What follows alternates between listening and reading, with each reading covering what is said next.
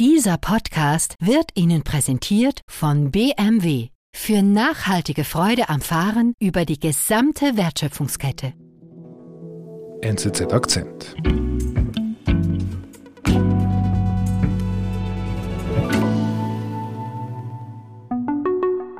Today, one day before kickoff of the World Cup, uh, I thought it is important to uh, meet all of you. Am Tag vor dem Eröffnungsspiel von der Fußball-WM in Katar tritt der FIFA-Präsident Gianni Infantino vor die Weltpresse, wo er eigentlich eine kurze Ansprache hält und dann werden Fragen beantwortet der Journalisten. Stattdessen hält er einen einstündigen Monolog. I have uh, very strong feelings. I can tell you that. Er geht äh, in dieser Ansprache auf die Kritik am Gastgeber ein, an Katar, die ja jahrelang geäußert worden ist im Vorfeld und wird sehr deutlich. Er wirft dem Westen, vor allem Europa, Doppelmoral vor, Heuchlerei. Und er sagt, äh, hört auf, jetzt Katar zu kritisieren. Today I feel uh, Qatari. Er sagt, er fühle sich als Katarer, Today I feel Arab. er fühle sich als Araber, als Afrikaner, als Schwul, als behindert, als Gastarbeiter. Also er solidarisiert sich verbal mit diesen, mit diesen Gruppen, mit diesen Bevölkerungen. Today I feel a migrant worker. Man merkt richtig, es hat sich was aufgestaut in ihm. Diese Monate, jahrelange Kritik, die hat er sich auch persönlich genommen.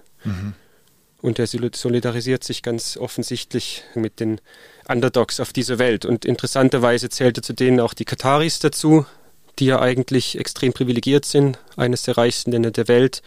Aber für Infantino werden sie in dieser Rede auch zu Underdogs. Was löst das aus, diese Standpauke?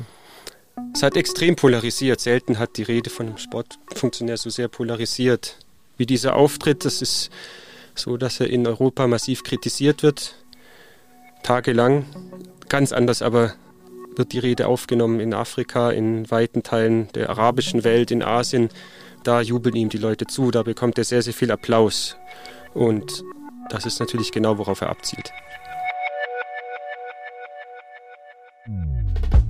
Nach zwei Wochen Fußball-Weltmeisterschaft in Katar zeigt sich, die FIFA zieht ihre Linie durch und nimmt wenig Rücksicht auf europäische Bedürfnisse. Das trage die Handschrift von FIFA-Präsident Gianni Infantino, sagt Sportredaktor Sebastian Breuer. Also, diese Rede einen Tag vor der Eröffnung der WM in Katar, die gab wirklich zu reden.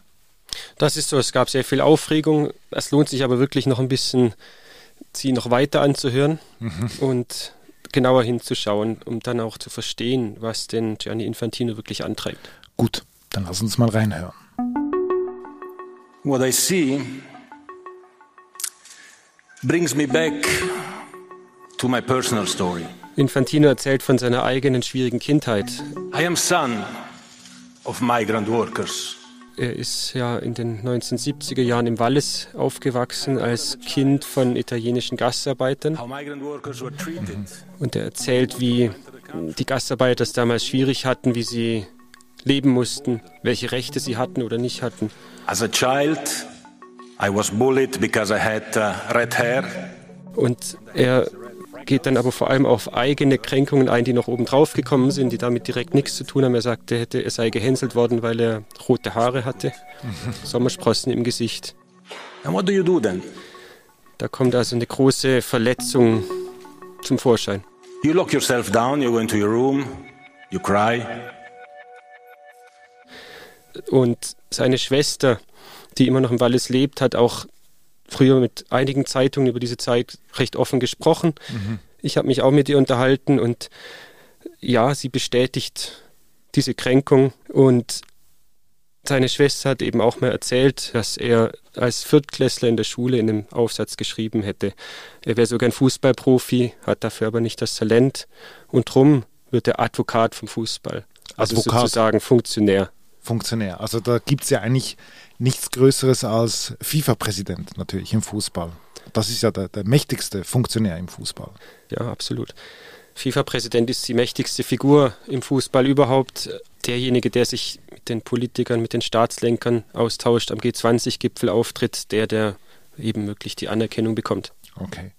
Also kann man sagen, diese Kränkung in der Kindheit, von der er noch heute spricht, das prägt ihn eigentlich bis heute und hat ihn das auch in den Berufsjahren, bis er FIFA-Präsident geworden ist, geprägt?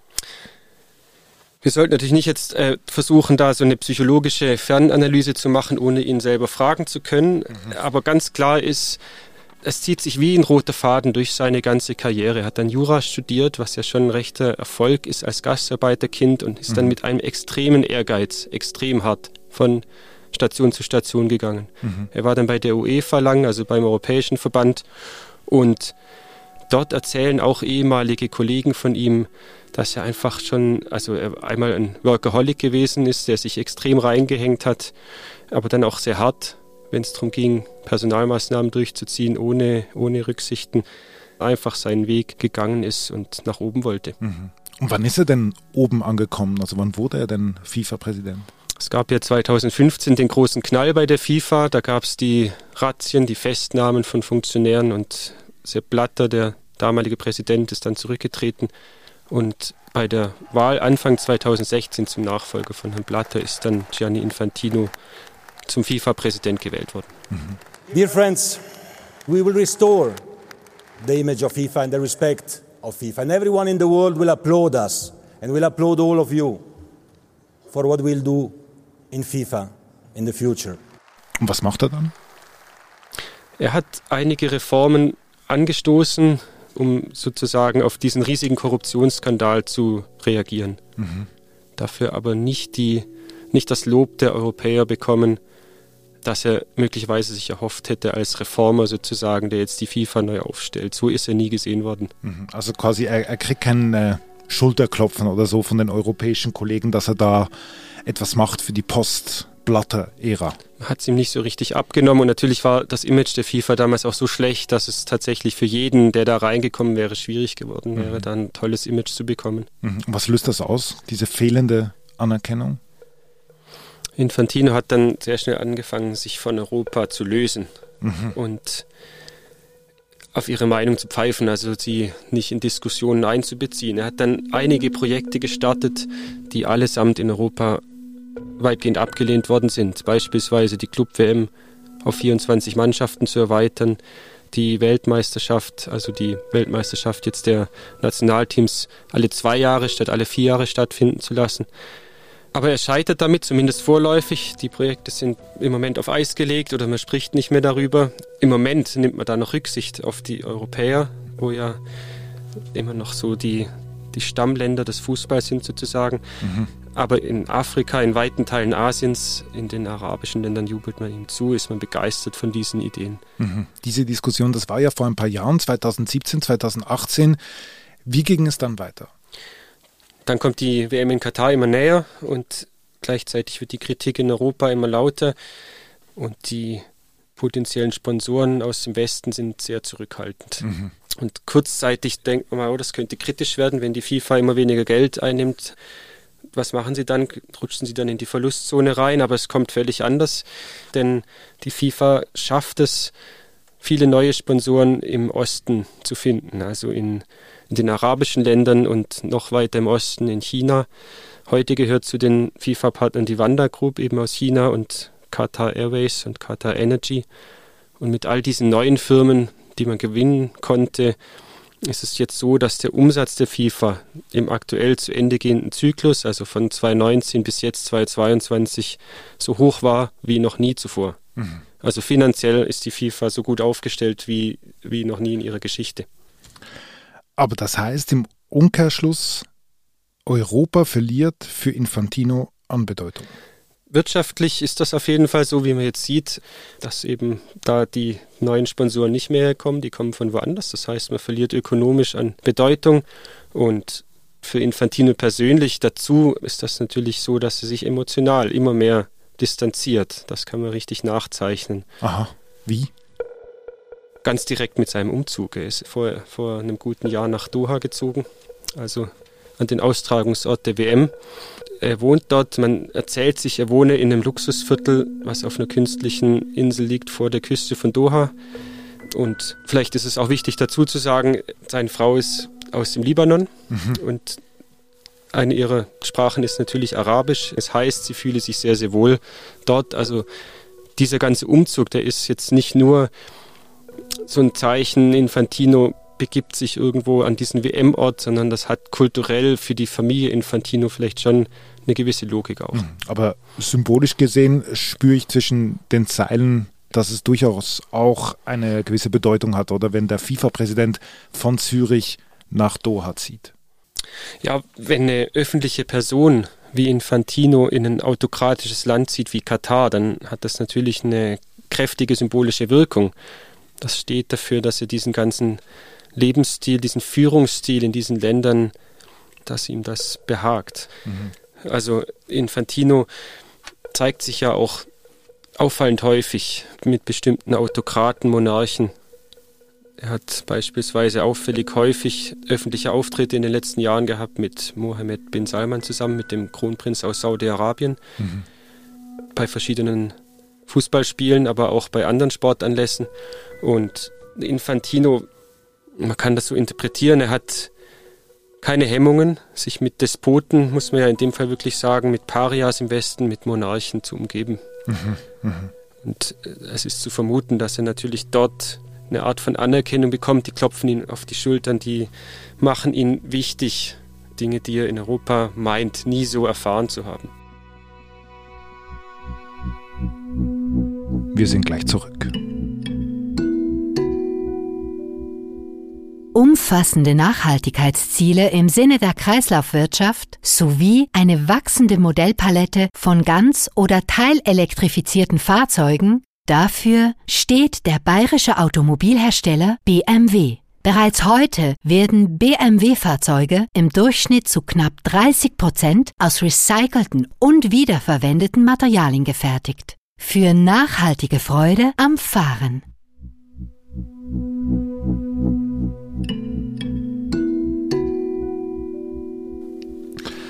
Also, Infantino zieht nach Katar von Zürich nach Doha. Was passiert danach? Sein Führungsstil, der ja beinhaltet, sich relativ wenig zu erklären, auch intern, dürfte sich eher nochmal verschärfen. Mhm. Wenn man mit ehemaligen und aktuellen FIFA-Mitarbeitern spricht, dann ähm, sind die konsterniert, ernüchtert, wie der Führungsstil von Infantino ist oder noch, noch, noch sich verschärft hat. Er ist sehr autoritär, eben intransparent. Das bezieht sich jetzt nicht nur auf seinen Umzug, das bezieht sich auch auf größere Entscheide. Keiner weiß, wann er kommt und geht. Die Kommunikationsabteilung ist fast lahmgelegt in dem Sinn, dass es keine starke Figur gibt, die ihm Paroli bieten würde und mhm. vielleicht mal sagt, so solltest du dich vielleicht nicht äußern. Also eigentlich kann man sagen, sein Führungsstil ist, entspricht eigentlich dem eines Monarchen. Das kann man so sagen, genau. Und gerade jetzt in den letzten zwei Wochen an der WM haben wir natürlich mehrere Beispiele dafür erlebt, was das mhm. denn konkret heißt. Mhm. Einmal das Bierverbot in den Stadien. Es ist so, dass, dass es im Vorfeld geheißen hat, man könne in Katar anders als sonst in diesem streng muslimischen Land in den Stadien Bier trinken. Mhm. Und die Firma Budweiser, die ein FIFA-Sponsor ist, hat schon viele Liter Bier nach Katar gebracht, mhm. um das dann auch dort verkaufen zu können. Dann hat es ganz kurz vor dem Eröffnungsspiel auf einmal geheißen, in den Stadien doch kein Bier. Und das Bier war aber schon im Stadion? Zumindest schon im Land. Okay. Und entscheidend ist eben, dass man das nicht ein paar Wochen vorher in Absprache auch mit dem Sponsor, der dafür viel Geld bezahlt, dann so beschließt, sondern einfach im allerletzten Moment von oben nach unten, eben wie ein Monarch. Mhm. Und das war Infantino, der das durchgesetzt hat. Das war auf jeden Fall ein Entscheid, der von oben kommen musste, ob es jetzt Infantino persönlich war. Mhm. Die FIFA ist Infantino. Mhm. Das andere Beispiel, was ich erwähnen möchte gern, ist eben das Verbot der Kapitänsbinden in Regenbogenfarben. Mhm. Es gab einzelne europäische Mannschaften, die vorhatten, mit solchen Binden aufzutreten, um für die Rechte zu demonstrieren von homosexuellen anderen Randgruppen, die in Katar überhaupt nicht gewahrt sind. Mhm. Und da gab es bis zuletzt auch keine klare Aussage der FIFA, was das bedeuten würde. Und dann eben wirklich wenige Stunden vor dem ersten Spiel einer der Mannschaften, die das vorhatten, hieß es dann auf einmal, wenn ihr das macht, dann droht eine gelbe Karte oder auch mehr. Es ist nicht mehr klar artikuliert worden, wie die Strafe denn aussehen würde. Und diese Kurzfristigkeit hat dann aber auch dazu geführt, dass keine Mannschaft es gewagt hat, sich dem zu widersetzen. Also die regenbogenfarbigen Binden kamen nicht zum Einsatz. Mhm. Also man könnte eigentlich sagen, das ist wie in einem Königreich, also ein Königreich FIFA. Ja, also man kann sagen, die FIFA funktioniert mittlerweile wie eine Welt, in der auf Partizipation, demokratische Prozesse überhaupt kein Wert mehr gelegt wird. Die Welt von einem Monarchen. Ja, man könnte eigentlich auch sagen, Infantino ist der Emir der FIFA. Okay, aber was heißt denn das jetzt für ihn? Hat er, hat er denn gar nichts zu befürchten? Also ich meine, wir haben da starke europäische Fußballnationen, England, Deutschland, Italien, die haben doch nur schon durch die Historie irgendwie eine Art von Gewicht. Oder müssen wir uns einfach daran gewöhnen, dass Infantino einfach Emir bleibt? Er hat tatsächlich im Moment wenig zu befürchten. In der Schweiz läuft ja noch das Strafverfahren gegen ihn, aber alle Voraussicht nach wird Infantino im März beim nächsten FIFA-Kongress, der dann in Kigali stattfindet, wiedergewählt. Mhm. Er hat die Stimmen der afrikanischen Staaten beispielsweise auf sicher, das haben sie ihm zugesagt, und auch aus den arabischen, asiatischen Ländern wird viel Zustimmung kommen. Ich denke, die Verbindungen zwischen Infantino und diesen Ländern, die sind jetzt eher noch enger geworden in den letzten beiden Wochen durch diese resolute Rede, die er gehalten hat, durch die Entscheide, durch das ganze Auftreten der FIFA unter Infantino. Und die Europäer, die verlieren massiv an Einfluss. Die müssen sich tatsächlich darauf einstellen, dass diese Projekte, die jetzt noch auf Eis gelegt sind, wieder aufs Tapet kommen und eben eines Tages dann doch durchgesetzt werden könnten, selbst gegen den Widerstand aus Europa. Mhm. Also dass eigentlich die Europäer in der FIFA je länger mehr eigentlich nichts mehr zu sagen haben. Das ist der Trend, der sich unter Infantino jetzt ganz deutlich zeigt, ja.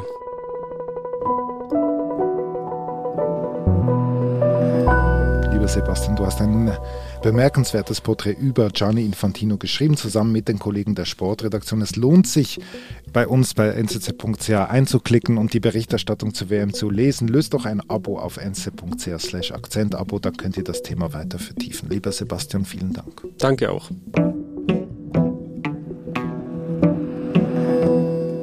Das war unser Akzent. Produzentin dieser Folge ist Marlen Oehler. Ich bin David Vogel. Bis bald.